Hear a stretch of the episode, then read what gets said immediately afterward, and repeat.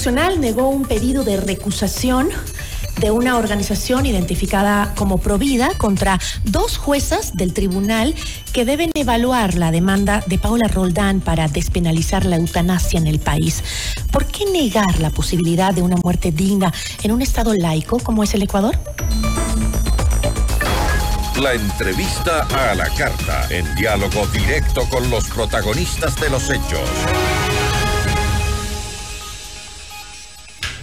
Nos acompaña a esta hora Pablo Proaño, constitucionalista y fundador de Dignidad y Derecho. Abogado, qué gusto, gracias por estar con nosotros. Muchas gracias a ustedes por el espacio. En primer lugar, me gustaría mencionar que la organización Dignidad y Derecho es una organización legalmente constituida en defensa de los derechos humanos que ha visto la necesidad de incrementar las voces de participación en lo que respecta al caso de la eutanasia en el Ecuador. Lastimosamente, el foro de la Corte Constitucional no es un foro democrático y se ha restringido considerablemente los espacios de otro tipo de voces, otro tipo de opiniones y otro tipo de organizaciones dentro de este debate. A ver, doctor, eh, entiendo que se niega el pedido de recusación, eh, fallo de eh, que hizo la Corte el martes 23 de enero, a la impugnación presentada por María de Lourdes Maldonado y por Pablo Proaño, usted, contra las juezas constitucionales Carla Andrade y Daniela Salazar. ustedes dos, activistas, eh, presentaron el pasado 11 de enero la recusación contra estas dos juezas al considerar que ellas han trabajado y serían supuestamente cercanas al abogado y, catedrático eh, Farid Simon, que patrocina justamente a Paula Roldán, una mujer que padece de esclerosis lateral amiotrófica y que exige o pide que el Estado le garantice una muerte digna. Lo que están buscando es detener y desechar el proceso que lleva adelante la Corte Constitucional para abrir la posibilidad de la legalización de la eutanasia.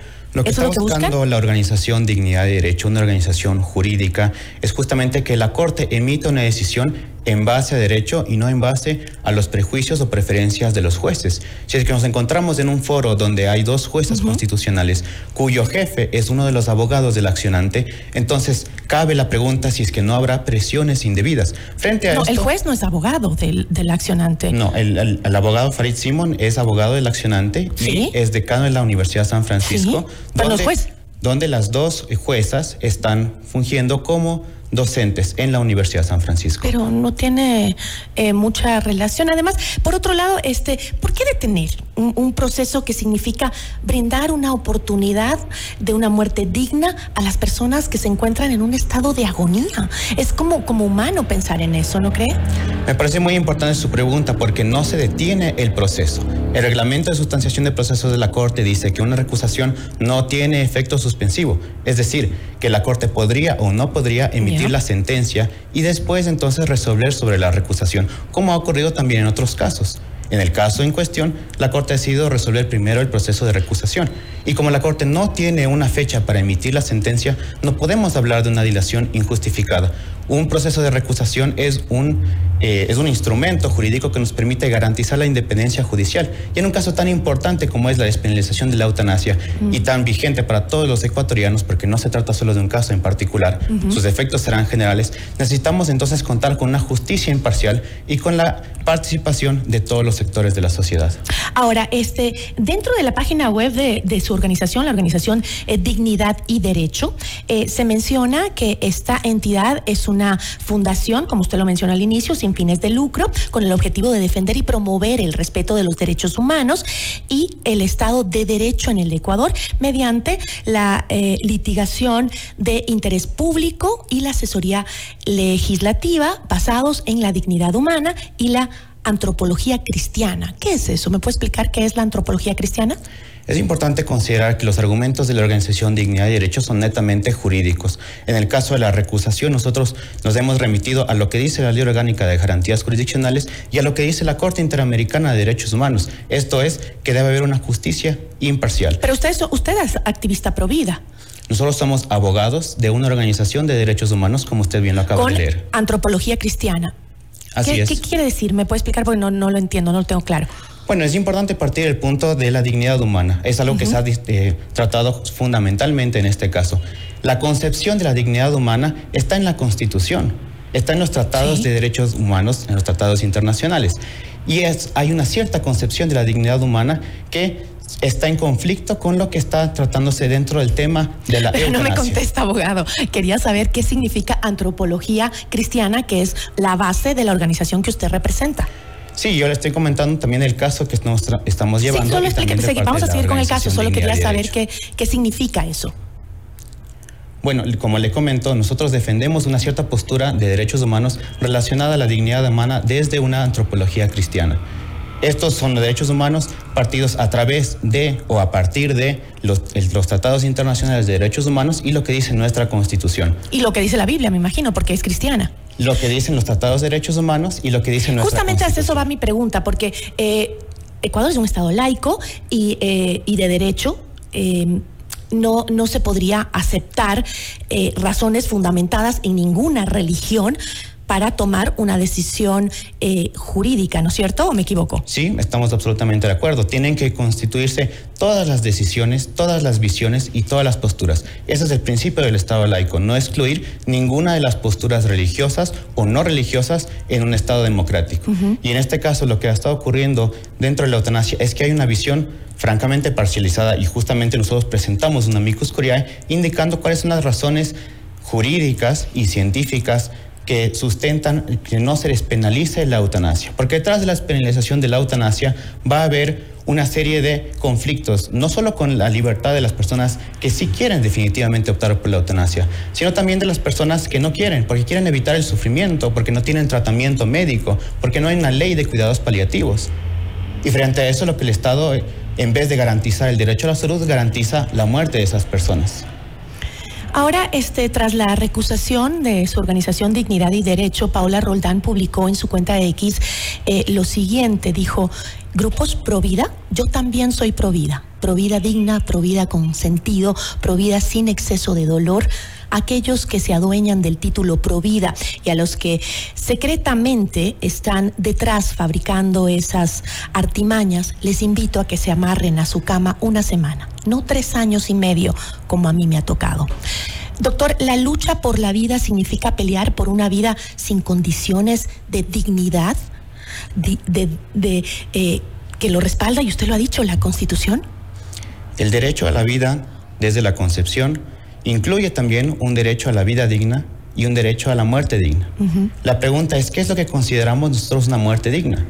La muerte digna es aquella que contiene cuidados paliativos, aquella que contiene todos los tratamientos que una persona necesita, o la muerte digna es simplemente pues despachar a ciertas personas porque son eutanasiables o porque son consideradas entonces un peso para el Estado o para la sociedad.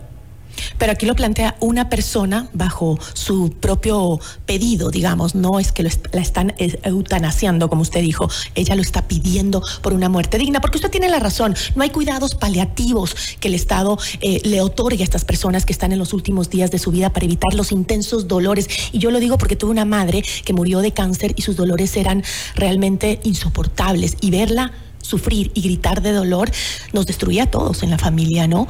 E, y yo creo que este sí, tienen que existir los cuidados paliativos, pero lamentablemente en nuestro país la mayoría de las personas no tienen acceso a esos cuidados. ¿No sería mejor eh, trabajar en un proyecto como la eutanasia en donde se pueda decidir en el caso que se deba por ella y después paralelamente trabajar también para que el Estado nos dé cuidados paliativos a estas personas que lo necesitan? Le cuento un caso interesante.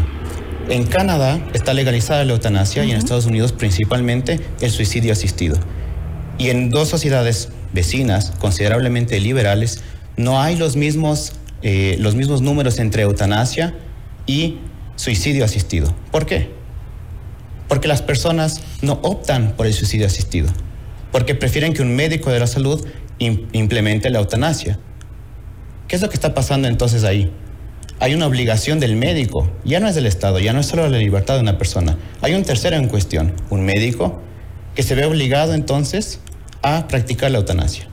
Y hay una obligación de un Estado de proveer salud, de proveer medicamentos, que no está siendo cumplida. Y en función de eso hay sufrimiento. Nosotros no estamos a favor del sufrimiento de la gente. Hay algo que se llama el encarnizamiento terapéutico. Eso es antiético. Y estamos absolutamente en contra de esta postura porque una persona tiene que, no tiene que extenderse su Pero vida ¿cuál es la motivación jurídica, doctor, para continuar con una penalización de la eutanasia? que nosotros en el Ecuador no tenemos todavía leyes que protejan a los enfermos. Y si no tenemos leyes que protejan a los enfermos y no tenemos leyes que otorguen adecuados servicios de salud, entonces la gente va a comenzar a morir sin necesidad de buscar la muerte. Porque buscamos aliviar el sufrimiento y en eso estamos todos de acuerdo. No queremos que la gente sufra en una cama, no queremos que la, gente- que la gente sufra en las calles o solos. ¿Las motivaciones no son netamente religiosas? Por supuesto que no. Nuestro amigo Coria está repleto de argumentaciones jurídicas basadas desde el punto de vista de la Constitución, de los tratados internacionales de derechos humanos y la experiencia de otros países, si quiere, argumentos sociológicos que nos permiten ver cómo la despenalización de la eutanasia en ciertos casos conlleva a cuestiones que son socialmente cuestionables ¿Cómo cuáles? como la eutanasia en niños con depresión. Es la discusión que tienen actualmente en Canadá. Un niño con depresión que no desea morir, ¿el Estado tiene que proveerle la muerte? ¿No deberíamos entonces, para qué tenemos entonces políticas en contra del suicidio? Pero, eh, ay, no, eh, eh, esto va con un reglamento y el reglamento que se está planteando dice justamente que la persona tiene que tener una enfermedad eh, terminal. Una persona que está sufriendo dolores realmente insostenibles, que su vida se está pagando y eso es lo que pasa con Paola Roldán, que Pues su vida se está pagando. Ella va a morir, definitivamente va a morir. que la demanda se solicita para personas con, dolencias y enfermedades mentales. No hay una No, restricción. no, no. En el reglamento, no, en el reglamento que se plantea acá y que incluso lo, pan- lo plantea el equipo legal de Paola Roldán, dice claramente solo a las personas y cuando esta persona está en capacidad de vol- voluntariamente pedir la eutanasia. No habla de personas con depresión, psicológicamente afectadas, absolutamente. Eso no es cierto.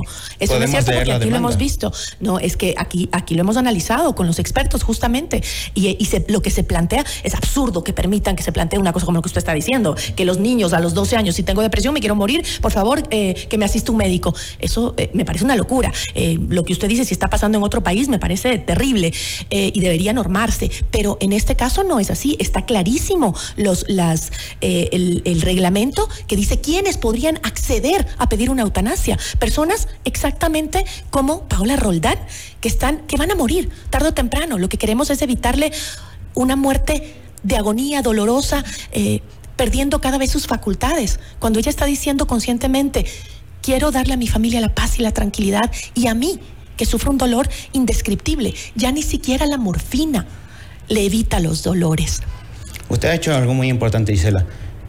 Vamos entonces a acortar su vida para acortar su sufrimiento. Y hay un tema en debate. ¿Quién, ¿De quién va a ser esa decisión? ¿De los enfermos o de sus familias? De los enfermos que están bajo su propia voluntad y lo dice el reglamento de los enfermos bajo y ella ahora tiene la facultad de decidir Y sobre sin ella embargo, en entrevistas pasadas, los abogados de Paula Roldán han pedido que sean las familias las que puedan decidir respecto de personas que no están en capacidad No, de esto está decidir. totalmente equivocado. Lo que dicen los abogados es que no quieren que la familia sea quien tenga que tomar esa decisión tan dolorosa, sino que sea ahora Paola que está eh, lúcida y que aún puede, está, puede en sus facultades tomar una decisión. Es justamente lo que quieren evitar. Me gustaría hablar en términos generales. Hablo en términos generales porque, porque es una ley, es una modificación de una ley general. No estamos hablando únicamente de un caso en particular. Si fuera un caso en particular, Por eso está el estaríamos hablando de reglamento, doctor. de Por eso, y usted sabe, usted es Estamos- abogado, hay un reglamento que especifica en qué casos y quiénes.